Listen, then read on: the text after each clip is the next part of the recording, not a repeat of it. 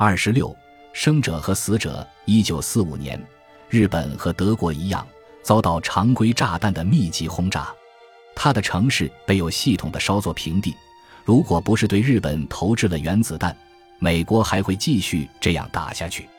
一九四五年三月，向广岛投掷原子弹的五个月前，美军三百多架重型轰炸机飞抵东京上空投掷燃烧弹。造成十万人死亡，约一百万人受伤，把东京十七平方英里的地方变为火场。八月投掷原子弹的时候，东京已经被之前的燃烧弹轰炸毁得满目疮痍，五十至六十平方英里的地方被完全夷平，所以被移出了优先目标清单。还有六十多个其他日本城市也遭到了同样的下场。今天，我们谈到美国对日本投掷的两颗原子弹时，一般倾向于在投弹的道德性这一背景下开展讨论。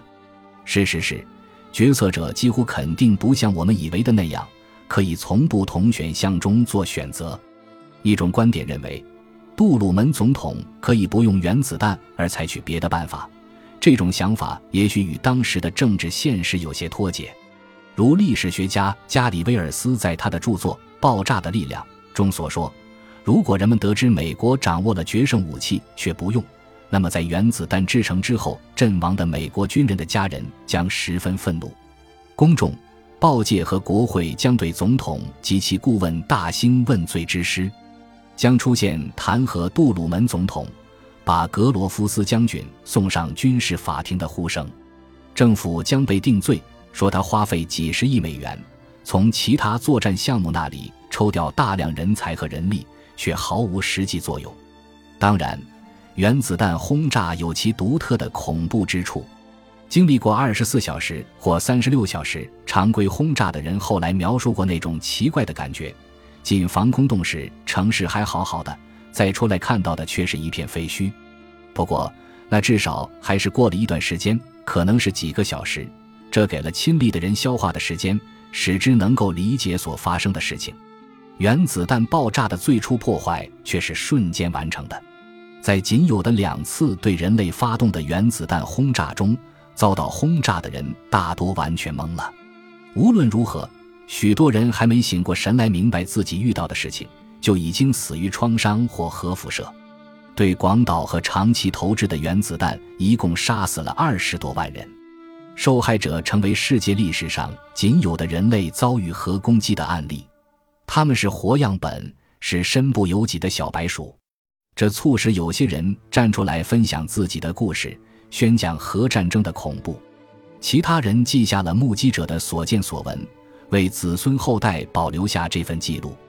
作家苏珊·索萨德在他的著作《长崎》中写道：“原子弹投下一秒之内，爆出了一个直径七百五十英尺的大火球，里面的温度达到五十四万华氏度。”比太阳中心的温度都高，横扫而来的冲击波以二点五倍于五级飓风的速度卷过整个地区，把房屋、树木、植物、动物和成千上万的男女老幼化为齑粉。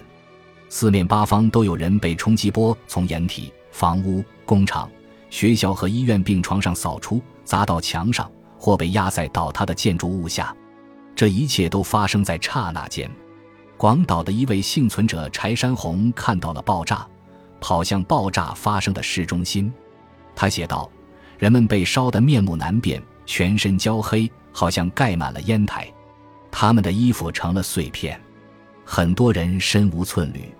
他们的手在身前荡来荡去，手上和胳膊上的皮肤剥落下来，挂在手指间。他们的脸不是活人的脸。”现代读者看了幸存者的叙述。不由得目瞪口呆。如果发生第三次世界大战，核战争的幸存者很可能会有类似的经历。但是，正如第一次使用的那两颗原子弹后，人人心里都清楚的，到下一次大战爆发时，核弹会更大、更多，交战双方都会有核武器。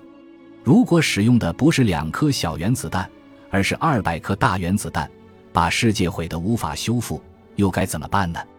据说阿尔伯特·爱因斯坦说过，他不知道第三次世界大战会使用什么武器，但在那以后再打仗使用的就是棍棒和石头了。据说空军将领寇蒂斯·勒梅发明了把某某炸回石器时代这个说法。这两句话，无论是不是这两个人说的，都表达了未来的全面战争将造成人类文明倒退的意思。人类在历史上第一次创造出了威力如此强大，以至于有可能导致黑暗时代的武器。过去一千多年间，人类从未真正丧失过能力或经历过倒退。很容易忘记，有些东西可能给我们造成巨大破坏，正如许多世纪之前瘟疫。地震或大规模火山爆发给文明带来的毁坏，史无前例的是，现在的人如同掌握了上帝的力量，可以下令造成这样的大破坏，摧毁文明的和浩劫世人的行为。如果发生这种事，那是因为一个人或一群人决定要达成这样的结果。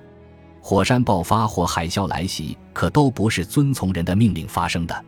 古希腊有许多神话讲的是人获得神力的故事。什么样的人或人的集体能够负责任地行使这么大的力量呢？核武器的面世使得有史以来第一次只需一个人就能消灭几千万人，甚至是几亿人，而且随着运载技术的进步，几分钟内就能完成。历史上，无论是成吉思汗，还是亚历山大大帝，还是阿道夫·希特勒，都远远不具备这样的能力。十三世纪，如果蒙古大汗成吉思汗决定粉碎一个帝国或国家，那是需要一些时间的。如果那个国家幅员辽阔，那也许就需要数十年。然而，如果理查德·尼克松总统在一九六九年决定对某个国家发动核攻击，他在一个下午就可以消灭一亿人。人类若是像对待历史上发明的所有其他高效武器那样对待这种新型超级武器，下一次世界大战就将动用近似神力的毁灭能力。目击了原子时代诞生的数百人中，有许多人在看到沙漠中三位一体试爆的那一刻就意识到了这一点。如奥本海默所说：“现在我成了死神，世界的摧毁者。”对于原子弹。美国人民的反应和科学家一样忧喜交加。如果你深陷一场世界大战，己方获得了超级武器，这绝对看起来是好事。历史学家迈克尔·谢里在《战争阴影下》一书中描述了美国人听了杜鲁门总统在投下原子弹后发表的电视讲话之后的反应。总统在讲话中告诉美国人民和全世界，美国对日本使用了原子弹。并解释了这种新武器是什么以及使用它的理由。有些人为美国的成就感到自豪，很高兴对日本人报了一箭之仇；少数人希望战争继续打下去，好对日本多投几颗原子弹。别的人，特别是觉得若是不使用原子弹就只能入侵日本的军人，欢迎原子弹加速了和平的到来，也欢迎原子弹成为保证和平持续的工具。还有些人的看法完全不同。在他们看来，原子弹证明了现代战争是灾祸。也有人对未来充满了不祥之感。哥伦比亚广播公司的新闻主持人爱德华·莫罗是这样说的：“战争结束了，战胜者却感到如此恐惧不安，感到前途茫茫，生死难料。这种情况非常少见，甚至从未有过。对第二次世界大战刚结束后的几十年间成长起来的人来说。”和冲突的幽灵挥之不去，人们谈的是他，写的是他，唱的是他，做噩梦梦到的还是他。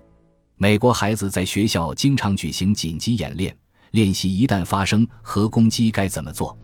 当时的文学作品和通俗娱乐节目中，原子战争的主题无处不在。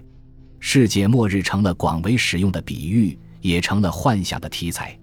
哪怕你生活在所谓的中立国也不管用，因为如果第三次世界大战爆发，没有任何地方能够逃脱辐射微尘。超级炸弹发明出来后，科学家、军人、从政者、艺术家和哲学家等各界人士都开始思索第三次世界大战爆发的可能性，使其与自己的生存息息相关。我们看到过的，代表着是或否两种可能的岔路口在这里再次出现。事情要么一如既往，要么不会。也就是说，要么人类历史上还会发生一次大战，要么永远不再会发生大战。两个场景随你选。帮助创造了超级炸弹的一些人意识到，自己把有史以来最强大的武器交到了一个相当暴力的物种手里，于是开始寻找此事潜在的好处。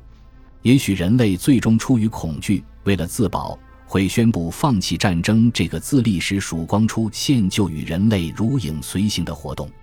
奥本海默说：“不需要原子武器来使人希望和平，但原子弹加大了压力。原子弹使得未来的战争让人承受不起。理想主义变成了现实主义。”物理学家阿瑟·霍利康普顿写道：“人有了毁灭性如此巨大的武器之后，要想继续生存，就必须迅速提高修养，需要达到认知的新高度，用原子的力量来造福人类，功在千秋。”误用这种力量，则将导致死亡和千年文明的毁灭。必须迅速提高修养，说的太好了。千年文明的毁灭也一语中的。这段话婉转地说明了一个道理：我们这个物种必须更加明事理，否则就得死。爱因斯坦对于不适应就得死这个问题好像比较悲观。原子释放出来的能量改变了一切，除了我们的思维模式，所以。我们身不由己，日益接近前所未有的大灾难。后来，他进一步说明了他的意思。许多人问到我最近说过的一句话：人类要存活下去，更上一层楼，就必须发展出新型思维。一个物种在进化过程中，常常需要适应新条件才能活下去。今天，原子弹深刻地改变了我们所知世界的性质，使人类置身于一个新环境。因此，人必须调整自己的思维。新的知识表明，最终建立世界级国家不仅在四海之内皆兄弟的意义上是个好主意，而且对人类生存十分必要。今天，我们必须放弃竞争，确保合作。我们对国际事务的一切考虑都必须以此为中心，否则必定会发生灾难。过去的思维和方法没能预防世界大战。将来的思维必须预防战争，这是认知道路上的一个岔口。人类必须深刻改变自己，否则就会被自己创造的东西毁灭。就连宣扬这个观点的人也承认，要人类改变自己一贯的行为方式十分困难，但他们坚持认为除此之外别无选择。这种世界观归根结底是在考验我们人类为之自傲的适应性。我们要么适应成功。要么就只能在未来的某个节点迎来使用核武器的大决战。